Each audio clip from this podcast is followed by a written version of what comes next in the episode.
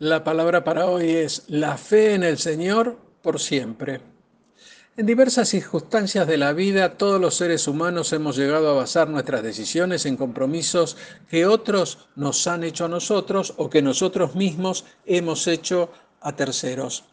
Podríamos citar, por ejemplo, la mudanza de toda una familia a una nueva ciudad debido a una oferta laboral, o quizás hayamos tomado la decisión de comprometernos a comprar una vivienda hipotecada basada en la esperada paga de forma regular en nuestro empleo, ¿eh? y la toma de estas decisiones se basan exclusivamente en la fe. Con esto en mente, vayamos a lo que el rey David afirma en el Salmo 13, versículos 5 y 6, que dice, Mas yo en tu misericordia he confiado. Mi corazón se alegrará en tu salvación. Cantaré a Jehová porque me ha hecho bien. Y aquí vemos el final del Salmo, pero al inicio del mismo David cuestiona el compromiso de Dios con él. Y esto porque sus circunstancias se ven lógobres, aunque él espera que el Señor le libre de todos sus males. Y vemos cómo David se siente cada vez más frustrado y desalentado en el proceso, ya que llega a preguntar, ¿me olvidarás para siempre? El dolor en el corazón de David provenía de la sensación de que Dios lo había olvidado y que estaba distanciado de él. Nosotros sabemos que David se había enfrentado a circunstancias peores que las mismas de este momento, la del Salmo 13, pero las había enfrentado con más valentía cuando sentía la presencia de Dios junto a él.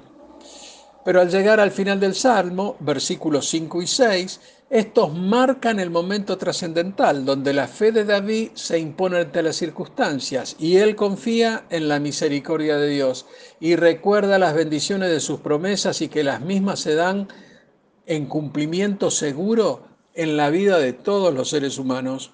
Nosotros podemos apreciar un cambio sorprendente en los versículos mencionados, como dijimos 5 y 6, ya que en el inicio del Salmo vemos a un David melancólico y en desesperación, pero al final él se regocija en Dios y eleva alabanzas al Señor. Y aquí notamos el poder de la fe, el poder de la adoración y que no hay cosa más importante que acercarse a Dios en plena sumisión. Hermano, es importante que tengamos confianza en las promesas que el Señor ya ha hecho para nuestras vidas. Debemos confiarle nuestro futuro. Y esto más allá de cómo estén las cosas en el presente. Debemos entregarle nuestro corazón en alabanza a Él por las cosas que aún no ha hecho en nuestras vidas. Cuando adoramos y alabamos a Dios por lo que está por hacer, esto precisamente es un acto de fe.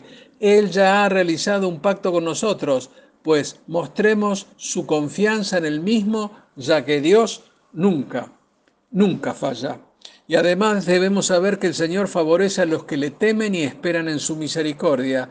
Te animo, hermano, a confiar en Él, porque Él es nuestro Salvador y nuestra fortaleza.